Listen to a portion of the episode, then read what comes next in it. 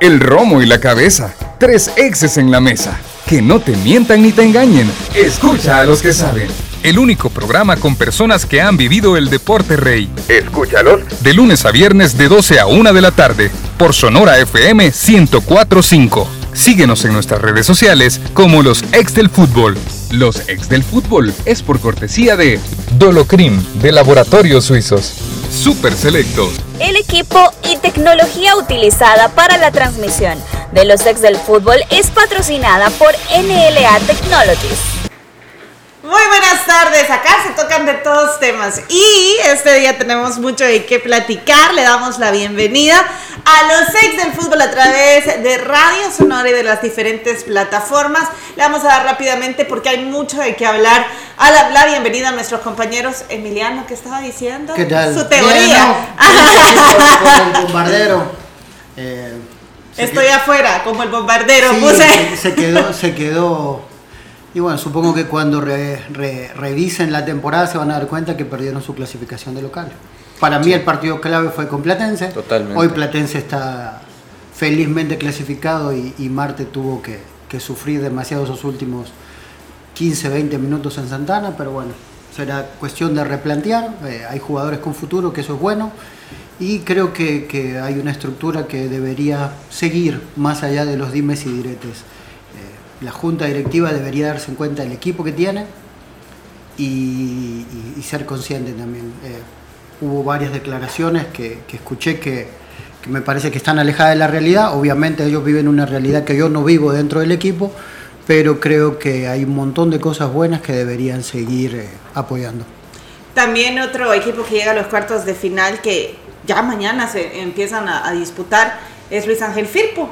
Tras pasar con victoria, de verdad que yo vi el, el- el resultado de Firpo y dije, hay alguien en esa mesa que va a estar saltando de alegría. Sí, me hubieras visto ayer, eh, de- dejé lo mejor para el final, desmenuzamos la- el primer, en el primer bloque desmenuzamos todos los partidos, pero dejé para el final lo último y hice que, que- que la mesa estuviera de acuerdo también en que Firpo es meritorio tercer lugar de, la, de la clasificación. Mira, contento de poder hablar de, de fútbol nacional y también contento de que Messi haya levantado su séptimo balón de oro es un, un tema que yo sé que es ríspido actualmente en, en todas las latitudes, pero la verdad es que ni a Messi y también para aquellos que son anti-Messi o que son pro-cristiano, ni a Messi ni a Cristiano les podés reclamar un, un- un logro, ¿no? Entonces para mí Messi hizo los números suficientes, mérito suficiente como para poder quedarse con el balón de oro 2021. Sin embargo, estoy de acuerdo también que si hubiera habido balón de oro 2020, ese era de Robert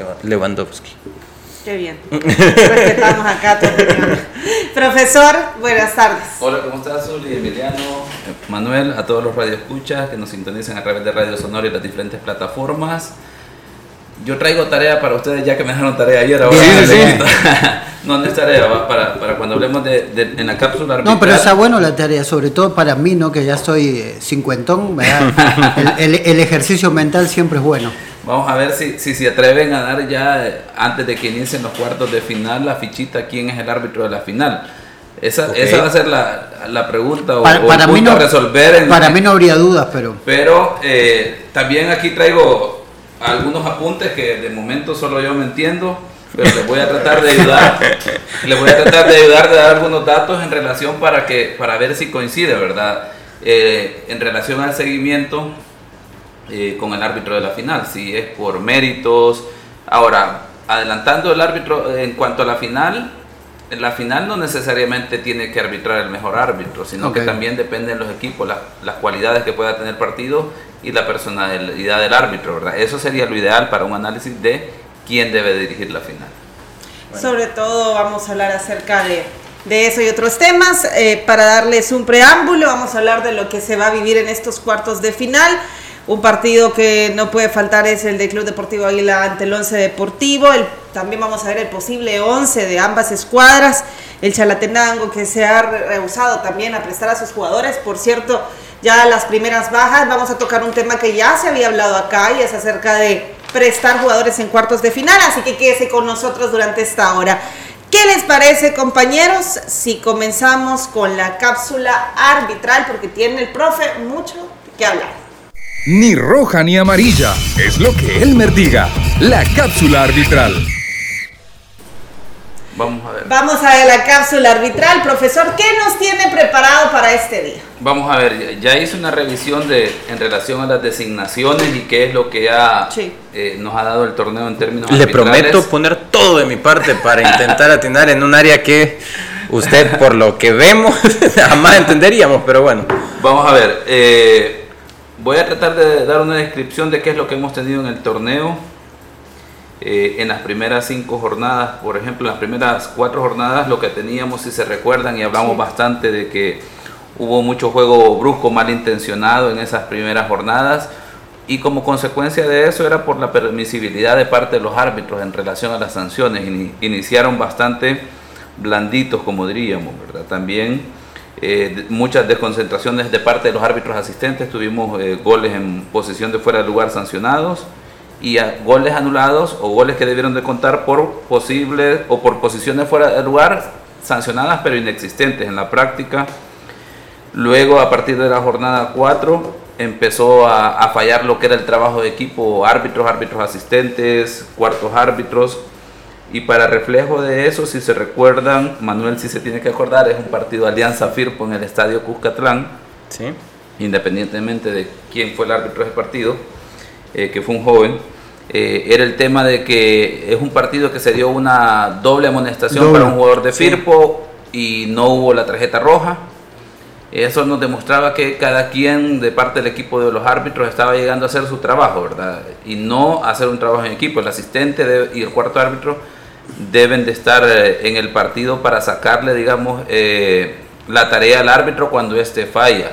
Para, para, para contextualizar, si no me equivoco, fue el día de la expulsión de Fito. Exacto, y en esa misma acción, o sea, la amonestación, la doble amonestación y luego la expulsión de Rodolfo Zelaya por una roja directa, por un, por un golpe, una patada. U- Usted decía que tenía que haber sido la doble amarilla para Alfaro. Es que la doble amarilla se dio. El problema es que el árbitro no mostró la tarjeta No roja. la, no la reportaron. Entonces tuvimos una situación en que un jugador jugó unos minutos con dos tarjetas amarillas cuando debió haber sido expulsado. Y, y, tan, y tanto así fue que estaba toda la gente atenta que Toto Gamarra rápidamente lo cambia. Exacto, así es. Ve, ve que, que los cincuentones, el, el- el ejercicio mental también, Funciona, funciona.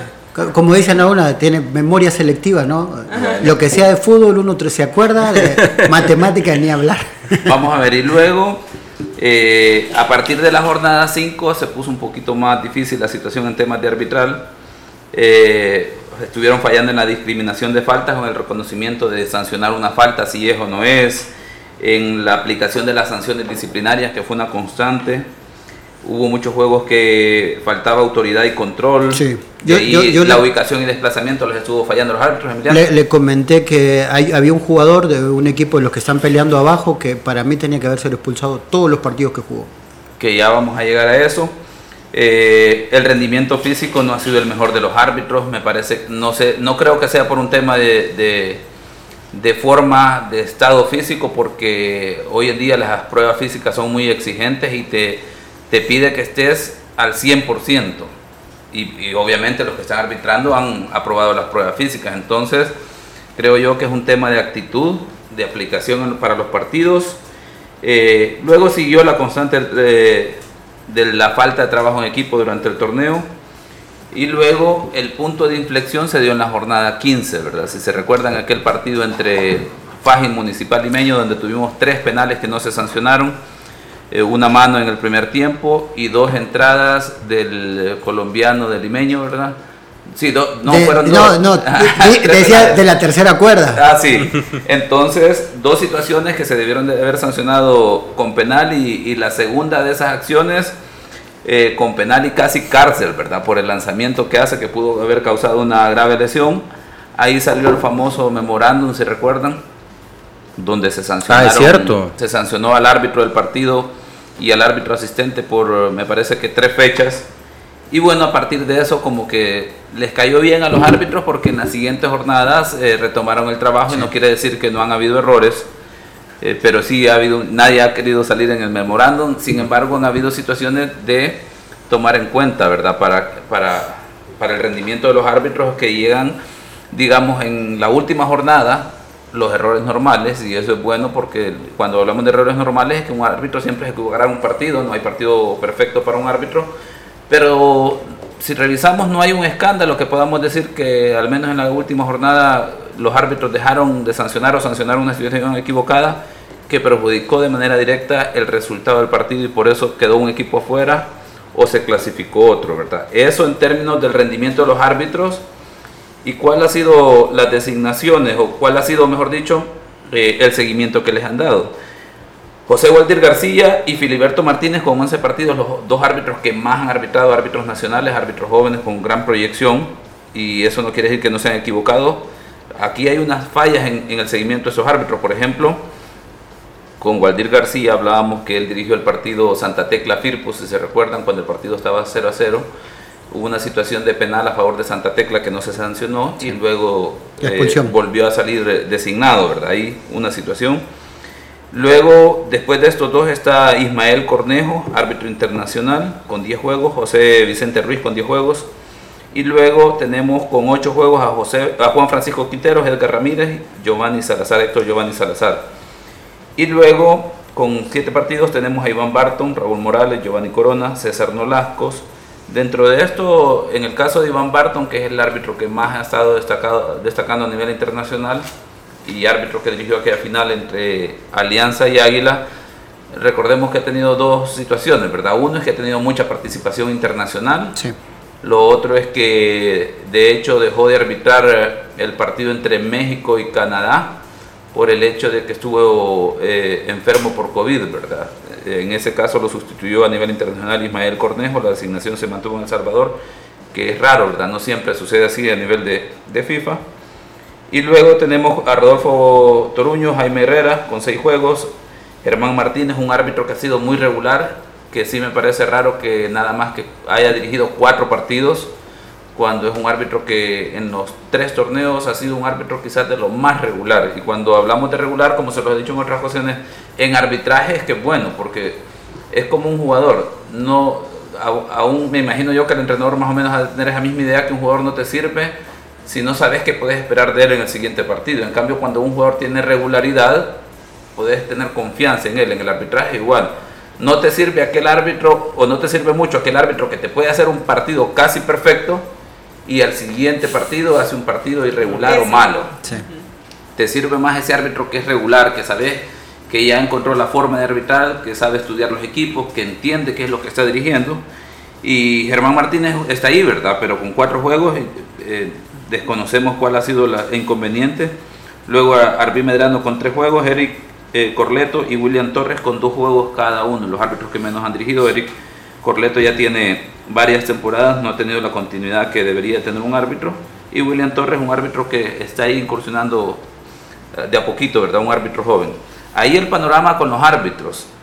Eh, yo creería que, no van a, arriesgar a poner un árbitro joven para la final, porque si nos vamos por números, Waldir García debería ser el árbitro de la final, Filiberto Martínez también está ahí, pero también es un árbitro que no lo hemos visto en cuartos y semifinal arbitrando. Esas son las condicionantes. ¿Será que, los que podrían ser elegibles podrían ser aquellos que han tenido de 10 partidos para arriba? Por ejemplo, que veo 4, por ejemplo, en su lista, que podría ser desde José Vicente Ruiz hasta eh, José García.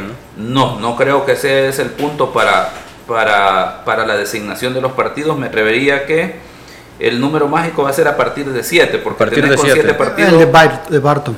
Tenés a Iván Barton, a Raúl Morales, Giovanni Corona y César Nolasco. Entonces, en este caso, los árbitros de que más regulares han sido de estos de 7 es Iván Barton y Raúl Morales. Entonces, dejar a estos dos árbitros fuera sería un gran, gran error por parte un indicio, de la Un indicio de, que, de que pueden ser elegibles para pitar la final definitivamente es, el tema de la designación en esta etapa también. Si no han sido designados para cuartos de final y semifinal, es difícil que piten la final o tampoco tiene nada que ver. Vamos a ver, depende de la estrategia que utilice la comisión de árbitros. ¿Qué estrategia han utilizado las comisiones de árbitros en, en otros años? De repente ya tienen al árbitro de la final, como sucedió en el torneo anterior, si se recuerdan. Edgar Ramírez ya era de todos conocidos antes de entrar a la etapa que la comisión ya había puesto la fichita sobre él y así fue.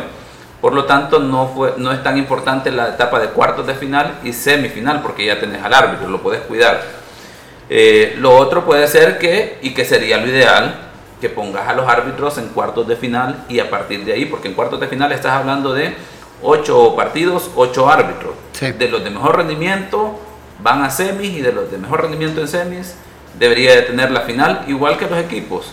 Elegir los que mejor rendimiento han tenido en el torneo para que formen las, las primeras ocho designaciones o los primeros ocho equipos designados y luego de esos los de mejor rendimiento. Así debería de ser lo ideal. Usted nació en San Miguel, ¿verdad, profe? No, aquí en San Salvador. Crecí en San Miguel y me inicié 10 años en, en, el, ¿Tiene algo que ver el nacimiento del árbitro para pitar una final según los finalistas del, de, la, de, la, final? ¿Le fue bien pitándole a Alianza, por ejemplo, en una final? Te, te puede condicionar porque eh, digamos, aquí todavía tenemos esa parte, ¿verdad? De que eh, el lugar de origen te puede afectar o lo, te puede, puede generar un prejuicio al momento de las designaciones. Por ejemplo, eh, si FA llegase a la final, definitivamente descartaríamos a Iván Barton, porque Iván Barton es un árbitro nacido en Santa Ana. Ok. luego se movió a San Salvador. Cuando se movió a San Salvador, arbitró en un par de ocasiones el clásico Águila Faz. Ahora luego que ha regresado a residir en Santa Ana, ya no le volvió a dirigir al FAS ah. a partir de ese momento. Entonces, eh, queremos entender que la comisión de árbitros ha decidido que el árbitro que es de origen, de la, en ese caso, de, las demás, de los demás departamentos, porque en el caso de San Salvador, que es una contradicción, ahí no hay esa cuestión de que aunque sea de San Salvador le dirija a los equipos de la capital. Entonces, esto podría explicar por qué Barton no dirigió la final pasada. Puede ser. Siendo, siendo, para mí, ¿no? Siendo el árbitro que mejor Puede ser un argumento. Que, mejor nos representa internacionalmente. Yo por, por eso yo le decía, antes que hiciera todo este análisis, para, yo ya tengo mi candidato, para mí es Barton, porque es el que más ha tenido salida internacional y sobre todo nos ha hecho quedar muy bien. Sí. No, en, los, en los partidos que ha dirigido Barton no, no hemos tenido ninguna polémica, ni del que ganó ni del que perdió, que normalmente siempre se da, eh, sobre todo México y Estados Unidos, sobre todo México, suele que gana 5 a 0 y se quejan de los árbitros cuando los dirigen en, CONCACAF. Entonces, en ese aspecto creo que para, para mí no habría ninguna duda, pero con todos estos argumentos no, ahora, no apostaría. Ahora, voy a Ya le puedo pitar a Firpo yo, yo no nací en, Usulután. Yo nací aquí, pero hubiera sido bueno que yo le pitara a Firpo. y de local. no, pues sí. Y Firpo de local, vamos a ver. Totalmente este, neutro como árbitro. ¿Qué es lo que se ha tomado en ah, cuenta? Perdón, otra cosa que decía para mí Barton, ¿no? Eh, que lo que decíamos, ¿no? Si él no ha dejado tan bien eh, parado internacionalmente y se supone que la final sí la venden, eh, sobre todo a Estados Unidos y al exterior, que tenés el árbitro que, que o sea, trata de por lo menos de asegurarte de tener un árbitro de categoría, de jerarquía y que con estos partidos no se asusta. Ahora, agregando a lo que decía Manuel, eh, mis primeros 10 años de carrera arbitral fueron eh, eh, en San Miguel, nací en San Salvador, pero por cuestiones allá de los 80 de, de la situación social del país, pues nos tuvimos que, que, mover a San Miguel y luego recuerdo, y, voy a darlo a conocer aquí, cómo dirigí mi primer final. Eh, por rendimiento, era el árbitro que estaba supuesto, y la final fue entre Metapancha y Latenango. Ok.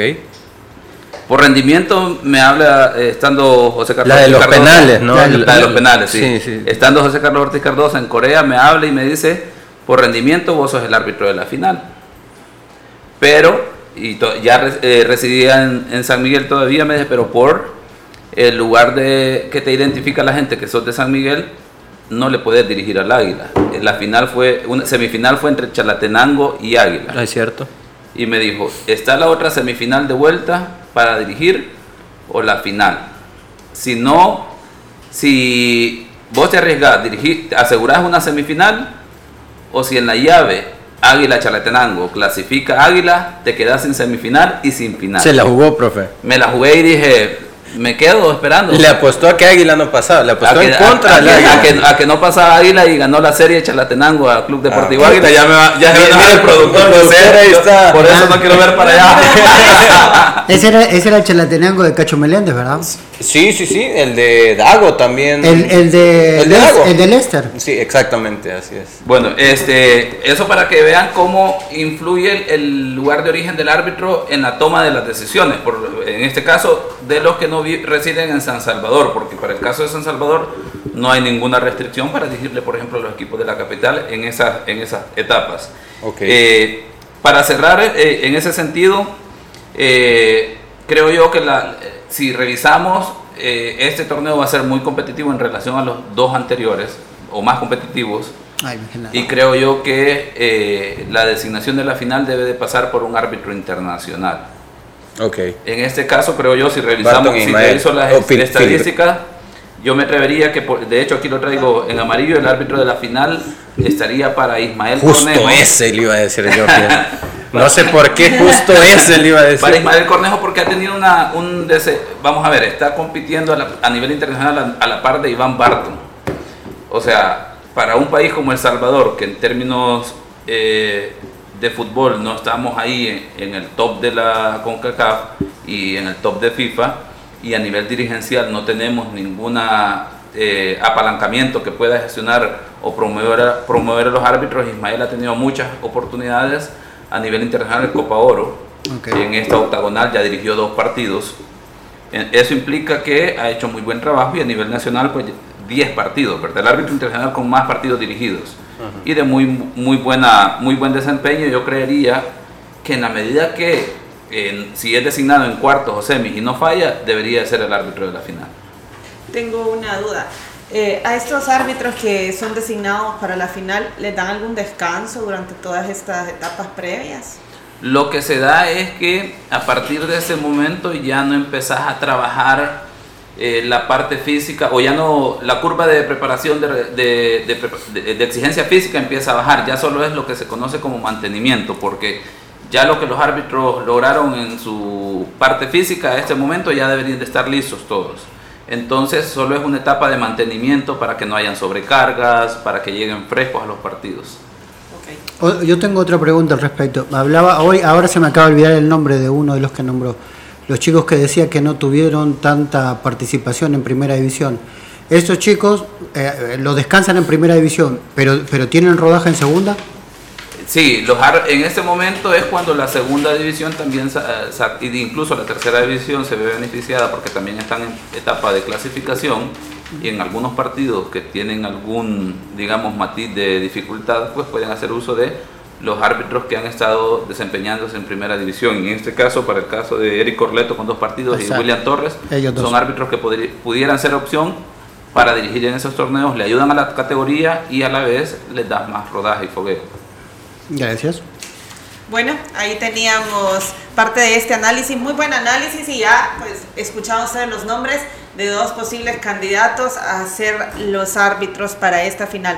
Antes de continuar, quiero recordarles que hoy en Super Selectos tienen el 20% de descuento en todas las frutas y verduras con tarjeta de crédito del Banco Cuscatlán. Hablemos entonces ahora, eh, antes de hablar de esto, vamos a cerrar y hasta aquí llegamos con la cápsula arbitral. Ni roja ni amarilla, es lo que Elmer diga. La cápsula arbitral. Cuartos de final. Se viene un partido muy emocionante. Club Deportivo Águila versus Once Deportivo. Y lo digo así porque hay mucha polémica con respecto al desempeño que ha tenido el equipo del Club Deportivo Águila. Empezó bastante bien con el nuevo técnico Agustín Castillo, pero los últimos partidos hasta vi que jugadores ponían disculpas por el rendimiento que ha tenido el equipo. Se va a enfrentar a un equipo del Once Deportivo que si bien no ha sido tan tan regular, pero es un equipo que se crece muchísimo sobre todo en estas instancias. Partido que llama mucho la atención. Muchísimo. Eh, primero porque son dos choques de estilos, ¿no? Eh, después son dos de los de los que lamentablemente tuvieron que cortar su proceso de entrenadores y cambiar en la marcha. Eh, creo que por los últimos resultados tal vez Once Deportivo llega un poco más fortalecido, ¿no? Ocho goles en dos partidos, si bien también le anotaron bastante.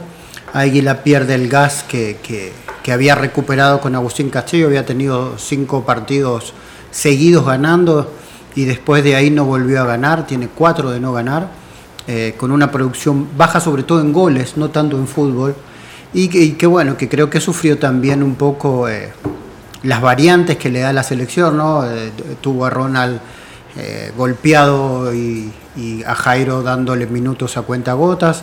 Entonces creo que eso también pudo haber afectado. Cuando hablaba de, de un choque de, de- estilos de estilos, creo que el, el 11 en este aspecto, ¿no? como para, para no, no sufrir tanto esa transición que tuvieron entre el profe eh, Carlos y, y ahora Mario Elías, eh, tiene, tiene un mixto, porque tiene jugadores que tienen buen pasado de pelota, pero como tenía una urgencia de resultados, eh, apelaba un poco más al juego directo, ¿no? Tiene, tiene sobre todo de la mano de Dieter Vargas, cuando no pueden salir con, con- con pelota dominada, Dieter Vargas es un defensor que muy poco lo hemos visto, pero es un, es un defensor que, como decía Manuel, Sí. alaba mucho la calidad técnica que tiene. Es muy bueno. Lisandro ayer hablaba de que es un equipo que es frágil en defensa. Yo no creo que sea frágil en defensa. Lo que creo sí que tiene una defensa que no golpea tanto. Y Sí. eso tiene que ver con el estilo que le da Dieter Vargas. Sí. Si ven ustedes cuando él despeja, difícilmente despeja para las gradas. Siempre trata de ser un despeje orientado, Saltar líneas con sabiendo que tiene delanteros con, con una potencia interesante, como Brian Paz, eh, como el mismo Medrano, Foster también que puede agarrar alguno de esos eh, rechazos. Entonces creo que en ese aspecto a Águila le da un cambio diferente porque Águila no pelotea. Eh, Con total, con Castillo, con, con Domínguez sí, sí Sí, jugaba muy directo. directo, ¿no? Si bien tenía un equipo más fresco y que peleaba menos, digamos, con, con, con- con el viaje de los jugadores a la selección, pero jugaba muy, muy, muy directo. Y eso también hacía que se desordenara en defensa. Eh, si bien lo vieron contra Firpo, tenía que ganar, tenía urgencias, pero el equipo no aceleraba, siempre trató de tener el control del balón, después sí fallaron de tres cuartos de cancha para adelante porque no, no, no, no pudo tener ese cambio de, de ritmo que, que- que hace que el equipo eh, es ma- sea más peligroso, que pueda asistir a, los buenos movimientos que hace su delantero centro como Martínez. Y, le, y Firpo el otro día vimos que le cortó los caminos que normalmente hacen que Jan Maciel y, y Gerson Mayen eh, pisen más cerca del área, no siendo jugadores de, segunda línea. Normalmente eh, Águila gana bien por las bandas y tira muchos centros atrás, muchos centros. A Martínez que siempre está bien posicionado, pero cuando Martínez no puede cabecear, él siempre jala marcas y siempre llegan los jugadores de segunda línea como Mayen y como Maciel. Eh, yo, cuando yo digo, cuando tenés volantes con esa vocación son peligrosísimos, porque ellos llegan de frente, viendo la pelota, viendo la defensa, viendo los lugares y con todo el panorama para ellos es elegir dónde definir. Ok, eh, yo creo que es el partido, definitivamente, en- según tabla, es el partido más apretado. ¿no? Bastante. Según, según tabla, es el cuarto quinto lugar. Coincido con el hecho de que quien llega mejor a la, a la etapa es Once Deportivo, puesto que, eh, a ver, los últimos resultados de Águila eh, no solamente tiene que ver con ser quinto lugar en clasificación, sino también con el, el- enfoque anímico que puedas tener y lo que representa de una u otra manera, porque cuando tú entre- entrevistas a uno de los jugadores o platicas con los jugadores, te dicen, bueno, sea cual sea el orden, eh, tenemos que, si queremos llegar a la semifinal hay que ganar, pero de una u otra forma afecta que el partido de cierre sea en Aguachapán en todo caso, ¿no? Y eso es lo que al final perdió en, en derecho Águila con, con las últimas con los últimos resultados. No sé si nos va a quedar tiempo de analizar eh, ya el Lo vamos 11 a analizar producción. más adelante. Lo vamos a analizar ya más adelante para poder desmenuzar cómo van a, Solo, a- a solo salir como, como ejercicio mental, Sí. el- el- la última vez que se enfrentaron Once Deportivo y Águila en San Miguel fue el, el- el último partido de Dominci. Y que Así fue el, el inicio de la segunda vuelta donde Once Municipal dio un gran golpe, 2-1 terminó ganando el un gran, 11. un gran golpe de autoridad. sí. De hecho, si vemos la serie, prácticamente la ganó el 11, porque el primer partido fue un 2 a 2. Un 2 a 2. Sí. Un empate de 2 a 2 y el último encuentro entre ambos fue un 2 a 1.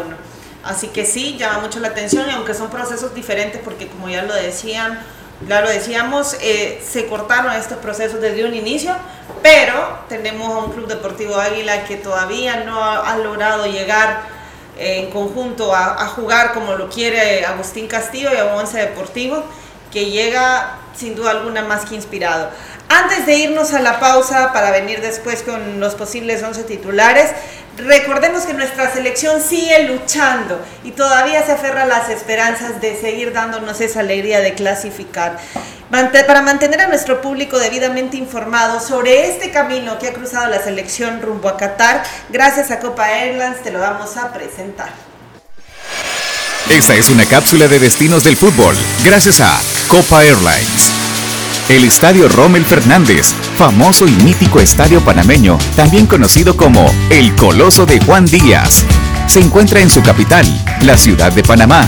Su última remodelación fue a finales de la década de los 2000 y su reinauguración fue para albergar los noveno Juegos Deportivos Centroamericanos de 2010, celebrados en Panamá y El Salvador, y cuenta con una capacidad para 26 mil personas, y su césped es natural.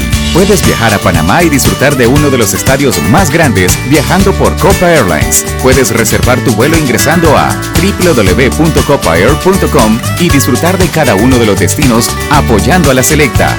Esta fue una cápsula de destinos del fútbol, gracias a Copa Airlines. Los ex del fútbol. Regresamos. En noviembre aprovecha los Black Ahorros en Super Selectos. Aprovecha estas super ofertas. Tupac arroz precocido San Francisco, una libra 1.15, ahorro 27 centavos. Aceite Orisol Light 3750 ml 10.65, ahorro 1.99. Nestlé Nido Protección 1 más 1950 gramos 19.95, ahorro 1.89. Café instantáneo Nescafé Clásico 40 sobres 2.30, ahorro 45 centavos. En tu super, cuidamos de ti siempre. Super Selectos. Ofertas válidas del 27 de noviembre al 3 de diciembre mientras duran existencias. Restricciones aplican. Ay, me siento estresado y me duele todo. Me quiero relax. Prueba el nuevo Dolocrin Marihuana para masajes relajantes. ¿Dolocrin Mari qué? Dolocrin Marihuana. Y también Dolocrin Original y Dolocrin Forte. ¡Que le apliquen Dolocrin! Crema analgésica y de precalentamiento que alivia el dolor muscular, golpes y torceduras. ¡Que le apliquen Dolocrin! Dolocrin Original, Forte y el nuevo Dolocrin Marihuana. Dolocrin, el masaje que sí alivia. Compruébalo. ¡Que le apliquen Dolocrin! Laboratorios Suizos, innovando con excelencia. En caso de duda, consulte a su farmacéutico. En noviembre aprovecha los Black Ahorros en Super Selectos. Aprovecha estas super ofertas. Tripac Platos Acción Limón 235 gramos, 2 dólares. Ahorro 75 centavos. Desinfectante fabuloso toda variedad 2 litros, 3.25. Ahorro 1 dólar. Papel higiénico Rosal Soft Plus 12 rollos XG 4.90. Ahorro 1.65. Blanqueador desinfectante Magia Blanca 1.895 litros, 1.40. En tu super, cuidamos de ti siempre. Super Selectos. Ofertas válidas del 27 de noviembre al 3 de diciembre mientras duran existencias. Restricciones aplican. ¡Ay, no aguanto el dolor en mis rodillas! Este dolor en mis muñecas y dedos es insoportable. ¡Ay, me cuesta moverme y caminar como antes! Sana y fortalece tus articulaciones con Osteobiflex. Osteobiflex contiene glucosamina, condroitina y aceites esenciales aromáticos que ayudan a la reparación del cartílago, manteniendo su lubricación y elasticidad. Osteobiflex es libertad de movimiento. Laboratorios Suizos, innovando con excelencia. En caso de duda, consulta a tu farmacéutico. En noviembre aprovecha los Black Ahorros en Super Selectos. Aprovecha estas super ofertas. Tripa Platos Acción Limón 235 gramos, 2 dólares. Ahorro 75 centavos. Desinfectante fabuloso toda variedad 2 litros, 3.25. Ahorro 1 dólar. Papel higiénico Rosal Soft Plus 12 rollos XG 4.90. Ahorro 1.65. Blanqueador desinfectante Magia Blanca 1.895 litros, 1.40. En tu super, cuidamos de ti siempre. Super Selectos. Ofertas válidas del 27 de noviembre al 3 de diciembre mientras duran existencias. Restricciones aplican. Ay, me siento estresado y me duele todo. Me quiero relax. Prueba el nuevo Dolocrin Marihuana para masajes relajantes. ¿Dolocrin Mari qué? Dolocrin Marihuana. Y también Dolocrin Original y Dolocrin Forte. ¡Que le apliquen Dolocrin! Crema analgésica y de precalentamiento que alivia el dolor muscular, golpes y torceduras. ¡Que le apliquen Dolocrin! Dolocrin Original, Forte y el nuevo Dolocrin Marihuana. Dolocrin, el masaje que sí alivia. Compruébalo. ¡Que le apliquen Dolocrin! Laboratorios Suizos, innovando con excelencia. En caso de duda, consulte a su farmacéutico. En noviembre aprovecha los Black ahorros en Super Selectos. Aprovecha estas super ofertas. Tupac arroz precocido San Francisco, una libra 1.15, ahorro 27 centavos. Aceite Orisol Light 3750 ml 10.65, ahorro 1.99. Nestlé Nido Protección 1 más 1950 gramos 19.95, ahorro 1.89. Café instantáneo Nescafé Clásico 40 sobres 2.30, ahorro 45 centavos. En tu super, cuidamos de ti siempre. Super Selectos.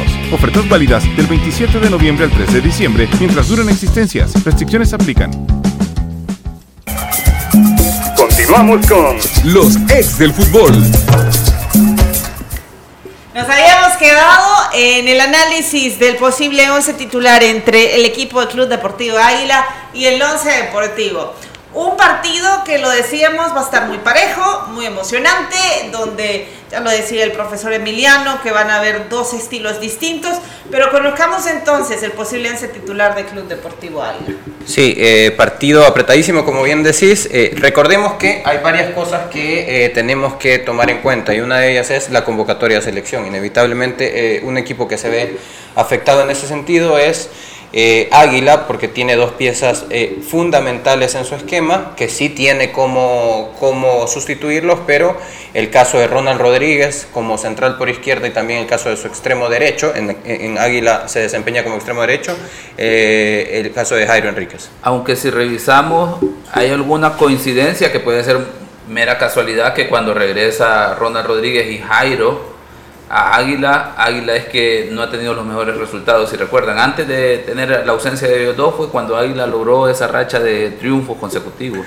Sí, eh, de hecho yo creo que, bueno, antes de ir a, la, convocatoria selección o, durante la, racha buena que empezó Águila, al principio de esa buena racha creo que sí formaron parte los, estos, estos dos jugadores, pero hubo un, lapso que tiene toda la razón, hubo un lapso en que Águila logró sacar buenos resultados, hecho Santos Ortiz se convirtió en goleador, en algún momento incluso en Zacateco Luca como... Y, y hablábamos acerca de esa disyuntiva que podía tener la chochera, acerca de si salir siempre con Jairo Enríquez como extremo derecho o salir con eh, Santos Ortiz que hasta había convertido goles. Pero bueno, el, 11 inicial que podría sacar Águila, no es que lo tengamos de primera mano, pero eh, viendo los minutos jugados, viendo las opciones que tiene el equipo, pues podría ser el siguiente. Benji Villalobos en la portería, recordemos que Martín Mejía, sí es cierto, ha tenido buenas participaciones, se han ido alternando, pero para estas instancias, eh, yo en los zapatos de Castillo, pues definitivamente saldría con Benji Villalobos con experiencia. Por la experiencia. Por la experiencia en estas instancias ya. Línea de cuatro, aquí es donde veíamos la baja tanto de eh, la de Ronald Rodríguez. Eh, contra Firpo salió tanto con Elison Rivas, con Ronald Rodríguez, contra con Freddy Espinosa y también salió por derecha con el Pigo Lazo. Pero eh, creo yo que en esta ocasión va a salir con eh, Marlon eh, Trejo como lateral por derecha, Freddy Espinosa siempre, que se ha convertido incluso en capitán del equipo, y Xavi García sería quien sustituiría a Ronald Rodríguez. El otro que podría formar parte de esa, de esa dupla de centrales sería Reinaldo Aparicio pero creo yo que los dos que va a sacar van a ser a Xavi García y a Freddy Espinosa. Elison Rivas para mí es titular en este equipo, más allá de que también ha alternado con Kevin Melara en la posición de lateral izquierdo, pero creo que el hondureño se ha ganado ese, ese puesto. En media cancha muchas veces podemos cuestionar acerca de si Águila juega con doble pivote o si juega con dos interiores. Eh, con esto me refiero a que Jan Maciel no necesariamente ocupa esa posición, sino que muchas veces Águila se convierte en esto. Y más aún cuando ha utilizado a, eh, a un Freddy Espinosa como contención, a un Fabricio Alfaro, incluso ha utilizado a Lisandro Claros, que no lo estoy colocando porque abandonó con lesión en el partido contra Luis Ángel Firpo. Eh, el periodo de recuperación es muy corto, entonces creería yo que quien podría salir es Fabricio Alfaro. Si Lisandro, Lisandro Claros tiene recuperación, sería él quien, a mi juicio, tendría que salir como contención. Jan Macián y Gerson Mayen, que son los que llevan la batuta en la conducción del, del partido, eh, Santos Ortiz como extremo derecho ante la ausencia también de Jairo Enríquez. Lucas Ventura, eh, para mí este es un jugador también de mucho peligro en, en, Club Deportivo Águila. Ahí puede alternar también incluso con Dixon Rivas, que ha estado eh, ingresando bastante en los diferentes partidos.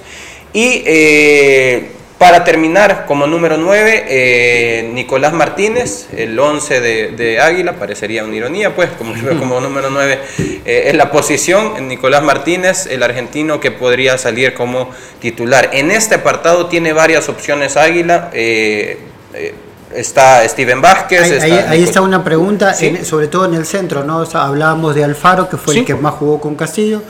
Eh, siempre pedíamos minutos para, para Claros y sí. jugó el otro día y lamentablemente lo lesionaron. Sí. Es probable que ninguno de los dos juegue el miércoles. ¿Crees?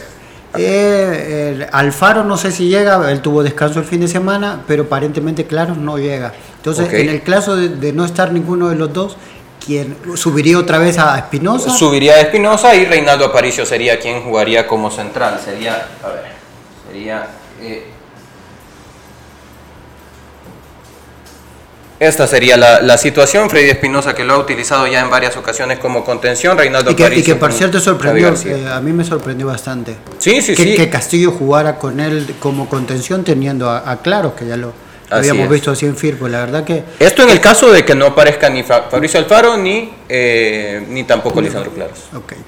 Ok, eh, en el caso de Once Deportivo, vamos a eh, ver qué es lo que ha tenido Once Deportivo a lo largo de la eh, temporada y pues viendo los minutos jugados por los diferentes jugadores, valga la redundancia, pues creemos que para, este, eh, para esta ocasión yo también, siendo Mario Lía Guevara, pues sal, saldría con Jonathan Guardado, arquero de selección nacional. Eh, más allá de que William Torres ha sido cuestionado o criticado, yo creo que no ha tenido malas participaciones, pero en este momento yo, yo quien creo que es lo que hay que colocar es a la mejor a la mayor experiencia que se pueda tener. Sí, ¿no? el, el, lamentablemente el, el, último partido deja un poco retratado a William. Exactamente. Eh, hubieron eh, varias desatenciones defensivas, pero siempre el primer señalado a la hora de los goles es el portero. Y, y tuvieron, bueno, tuvo una definición como la, como la del mago, que fue al palo de él y, y, sí. y, esas cosas no se perdonan. Y la afición se lo recriminaba, hay unos resúmenes también en donde la afición le, le, salía recriminando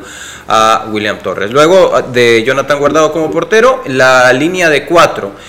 Eh, hay varias dudas respecto a la línea de cuatro porque ha alternado mucho, ¿no? El caso de Julio Cibrián, que no, no jugó el, partido anterior contra Santa Tecla, pero que yo creo más bien que es la, la, pareja ideal para eh, Dieter Vargas, que ya mencionaba Emiliano, que a juicio de este servidor es un jugador con muy buen pie y muy buena salida, eh, y que es por eso que una cosa es despejar la pelota y otra cosa es lanzarla con sentido, ¿no? Y saltar líneas. Y este jugador es uno de, de esos jugadores que no revienta sin sentido sino más bien intenta jugar y cuando se ve expuesto, pues en todo caso eh, salta líneas con sentido para que los delanteros intenten una primera pelota o una segunda sí, pelota más bien. Sobre todo con, eh, teniendo de compañero a Cibrián, sí. que, que Cibrián si bien técnicamente no es tan pulido como Dieter Vargas, pero tiene una, tiene una formación de no de reventar la pelota, sino que eh, digamos, de intentar jugar. De intentar jugar. Entonces, el equipo, como decimos, cuando no puede salir con pelota dominada, sí, eh, no, la, no la revienta, trata de hacer eh, despejes dirigidos. Así es. Eh, los laterales, en el caso de Carlos Arevalo, creo que va a repetir como lateral por izquierda. Y en el lateral por derecha es donde hay ciertas dudas. Yo pondría siempre a Kevin Mengíbar. Eh, creo que hay otras alternativas también. En ese caso, pues Marvin Morales también lo ha venido haciendo bien como lateral por, por derecha. Pero creo que Kevin Mengíbar sería el ideal para salir como lateral por derecha.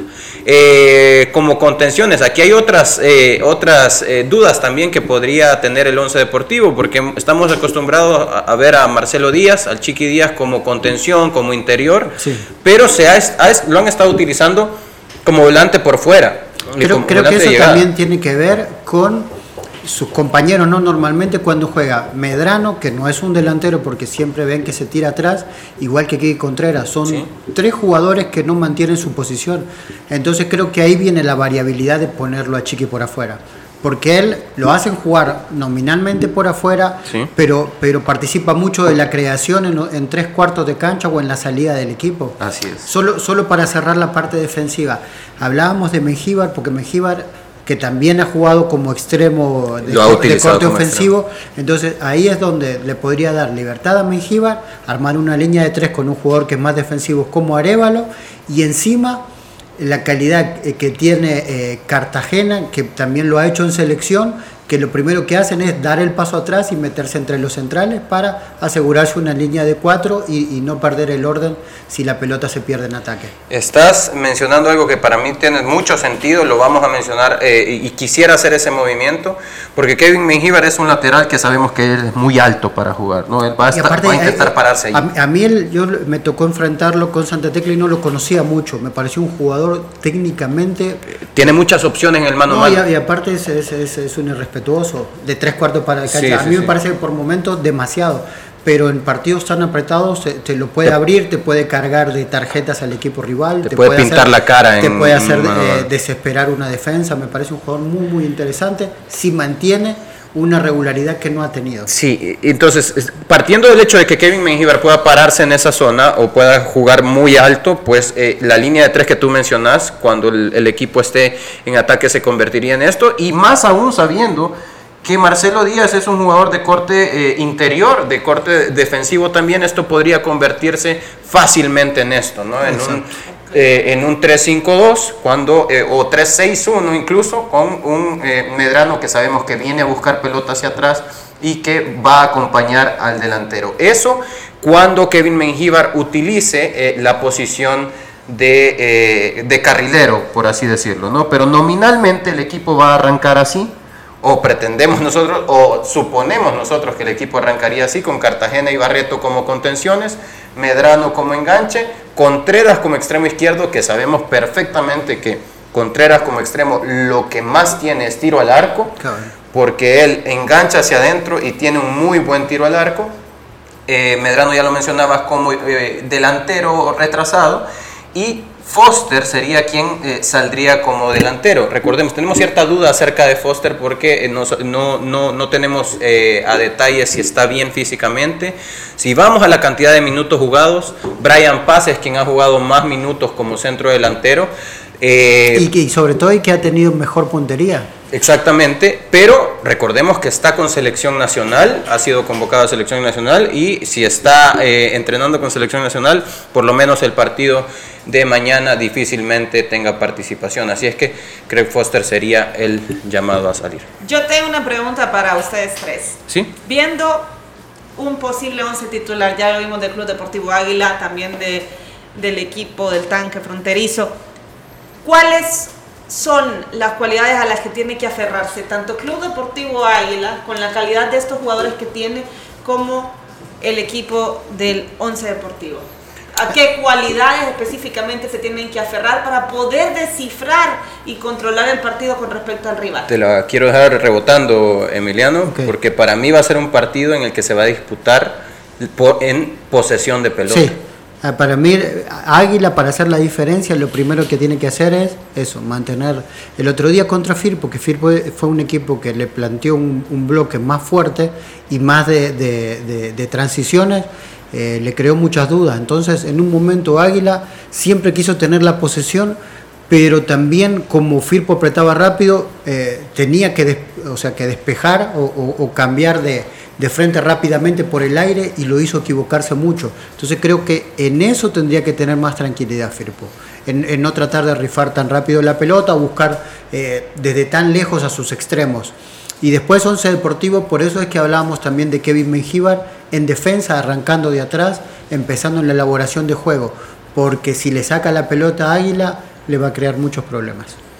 Águila es peligrosísimo por el costado izquierdo eh, y creo yo que en el sentido en el que, a ver, muchos podemos decir Lucas Ventura y Elison Rivas son rapidísimos, pero y, cuando hay un entrenador que quiera resguardarse en ese sentido, eh, pues probablemente pueda poner un lateral derecho en donde a veces ha puesto a Jorge Cruz, por ejemplo, el ex reservista de Alianza, ha puesto incluso a un eh, Julio Cibrián como lateral por derecha, podría ser. Sin embargo, estos partidos, creo yo, más bien que Once Deportivo tiene que salir pensando en que el rival también, eh, y esto es una antítesis de lo que yo regularmente pregono, ¿no? Porque yo digo mantener el cero atrás, pero creo que la mejor manera de quitarle las armas a Águila ofensivamente por izquierda va a ser colocar a un Kevin Mengíbar por derecha que tenga mucho vértigo y hacer que Lucas Ventura se preocupe más bien de la pasada de Kevin Mengíbar que eh, de atacar. Canales, Canales se lo hizo el otro día con, con Firpo.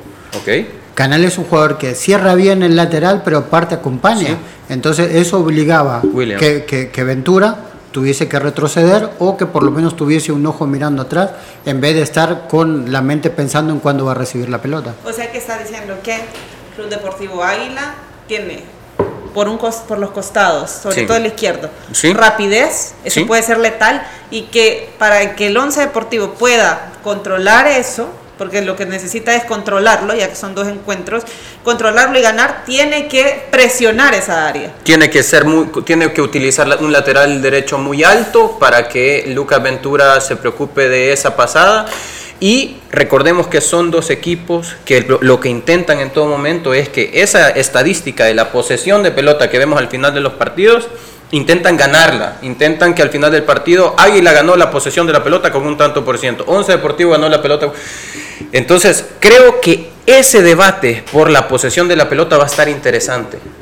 Profe. Para mí pasa ese partido porque, vamos a ver, cada equipo eh, haya aprendido cuál es su fortaleza y su debilidad, por y que son opuestas en este caso. ¿Cuál es la, la fortaleza de Águila? Águila es un equipo que empieza jugando con dirección a la portería de entrada, de hecho, si revisamos la mayoría de goles en el primer tiempo, esa es la fortaleza de Águila que se convierte en la debilidad de Once Deportivo, un equipo que en los últimos partidos le anotan gol en, el primer, en, los primeros, en los primeros 45 minutos. Enseguida la debilidad de Águila se vuelve la fortaleza de Once Deportivo. ¿A qué me refiero? Bueno, Once Deportivo es un equipo que ha demostrado tener capacidad de reacción. Lo hizo contra Atlético Marte, lo hizo contra eh, Santa Santa, Tecla. Tecla. en esta oportunidad.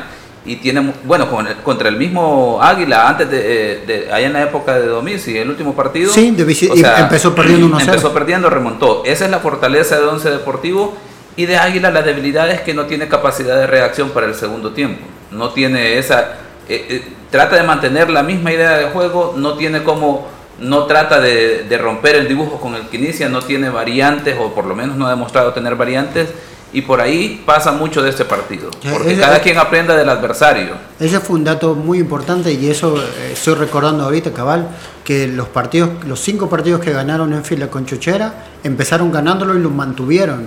Y, y los que no pudieron ganar o los que les tocó empatar, eh, no, no se pudo recuperar del resultado adverso. Sí, prácticamente el, el equipo que haya aprendido la lección de, de- de ese, en ese sentido y trabaje para corregir esos aspectos, creo yo que puede salir airoso en esta serie que muy pareja. Bueno, antes de pasar al siguiente tema, rápidamente recordarles que si sienten dolor en tus rodillas, como el profe Emiliano Uf. aquí, y en tus articulaciones, Yo también. Osteobiflex con condroitina y glucosamina te ayuda a mantener la lubricación y elasticidad de tus cartílagos. Osteobiflex es la libertad de movimiento, calidad laboratorio suizo.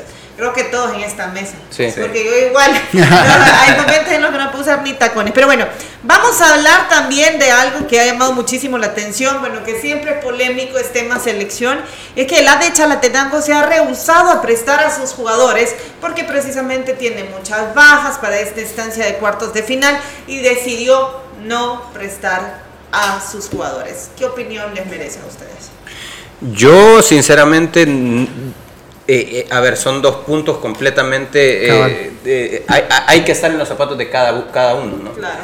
Pero en el, en el, en el lugar de Chalatenango, eh, yo, yo siento que partiendo del hecho de que tiene ocho lesionados, según leíamos, tiene ocho lesionados, eh, llegar a una negociación en la, que le- en, la que puede hablar con la federación y hablar con cuerpo técnico y decir, espero que así haya sido, pero, eh, y decir, mira, ni vos ni yo, no, te, no me quites dos porque tengo ocho lesionados, Te presto te presto uno, me quedo con uno, pues creo que es la manera pacífica y salomónica de poder solventar el inconveniente. Aún así, creo que se ve afectado también Chalatenango, porque sin Chalatío Lemos, eh, también el, el equipo es distinto. Ahora bien, yo creo que han llegado a un buen término, a una buena negociación, en donde ambas partes se ven beneficiadas. Yo tengo varias preguntas al respecto. ¿Ok? Eh, si bien eh, sabemos ¿no? lo que nos puede dar eh, Chalatillo Lemus en la selección y Domínguez también, ¿no? Sobre todo pensando en el futuro y con la lesión de Zabaleta en el centro del campo. Ronald Rodríguez está un poco mejor, eh, Villalobos está bien que está, está libre, claro será otra la opción y está lesionado, pero ¿qué pasa con los chicos que eh, llamaron en el último amistoso. Hay un lateral izquierdo que venía de Estados Unidos, que ahora no me acuerdo. Nelson. Sí, Nelson. Que no, no me no- se me va el apellido, pero me pareció que tuvo una buena participación y es momento de darle minutos. Entonces, ¿por qué llevas a a Lemus que ya sabes lo que te da? Y el otro es el que levantó más, más revuelo, que fue Lisandro del Intercibar. Sí. Exacto. Entonces, no es momento para verlo en un partido oficial y demostrar que por qué lo llamaste. Sí, tenés razón. Tenés, tenés toda la Eh, razón. Estos partidos, eh, obviamente que se quiere dar una buena cara y se quiere llevar el mejor equipo posible, pero no lo vas a hacer jugar a estos chicos en un partido de, elimina- de eliminatoria. recordando el productor Kevin Santamaría. No, pero, pero estamos hablando específicamente del lateral Del izquierdo. apartado lateral Del izquierdo. lateral izquierdo. Sí, de hecho Kevin Santamaría está entrenando en Santa Tecla, si Sí. no me equivoco, autorizado por el cuerpo técnico también. Pero sí tenés razón. eh, eh, al final, pues creería yo que son decisiones de- de- del cuerpo técnico, pero creería yo que si no se quisiera afectar a los... Nelson a los- Flores no. Nelson, No, Nelson no, Flores no no. recuerdo el apellido. No, no Nelson Flores creo que es pero era otro. un, eh, es un muy buen jugador te- que, que hizo, tuvo una muy buena participación contra Bolivia. Sí, a mí me gustó, me gustó mucho, un chico Y ahora, bastante atrevido. profe, también se habla mucho de que realmente los que han llamado tampoco es que estén súper jóvenes. Tenemos a Molina de 32 años, Rendero de 32 años que también ha sido convocado, Irving de 30 y Brian Paz de 24 años. que se genera una contradicción nuevamente con el discurso, ¿verdad? De repente que ya se hablaba que algunos jugadores em- iban a empezar a, a huecar en selección porque ya no eran parte de este proceso. La gran pregunta es por el por qué, ¿verdad? Claro, si lo tomamos en cuenta en el sentido de que están aprovechando de llamar a estos jugadores porque van a dejar a, a otros jugadores que están en, en la fase de cuartos que, que permanezcan en esos equipos, tiene sentido. Si así fuese, ¿verdad? Pero el problema está que en otros equipos te quedas con, en este caso, eh, Char- eh, Chalatenango dice, bueno, yo no quiero prestar a mis jugadores, entonces prácticamente eh, el equipo adversario, que sería Faja en este caso, que tendría que ponerse en las mismas condiciones, Claro. porque estamos hablando que no están jugando en igualdad de condiciones, por así decirlo, a pesar de que en el caso de FAS tiene una plantilla más amplia. Bueno, compañeros, ya se nos terminó el tiempo. Me está diciendo el productor, nos van a cortar, nos van a cortar. Tengo, tengo, Mañana- tengo más preguntas acerca de selección. Es que mañana vamos, mañana vamos a ampliar más este tema. Eh, imagínense, vamos a tener tema de selección, tema de cuartos de final, en fin, mucho que hablar. Así que la invitación está hecha para que nos sintonicen mañana. Gracias, compañeros, y gracias a usted también por sintonizarnos. Cuídense, bendiciones. La autoridad, el romo y la cabeza. Tres exes en la mesa. Que no te mientan ni te engañen. Escucha a los que saben. El único programa con personas que han vivido el deporte rey. Escúchalos. De lunes a viernes de 12 a 1 de la tarde. Por Sonora FM 1045. Síguenos en nuestras redes sociales como los ex del fútbol. Los ex del fútbol es por cortesía de Dolocrim de Laboratorios Suizos. Super Selectos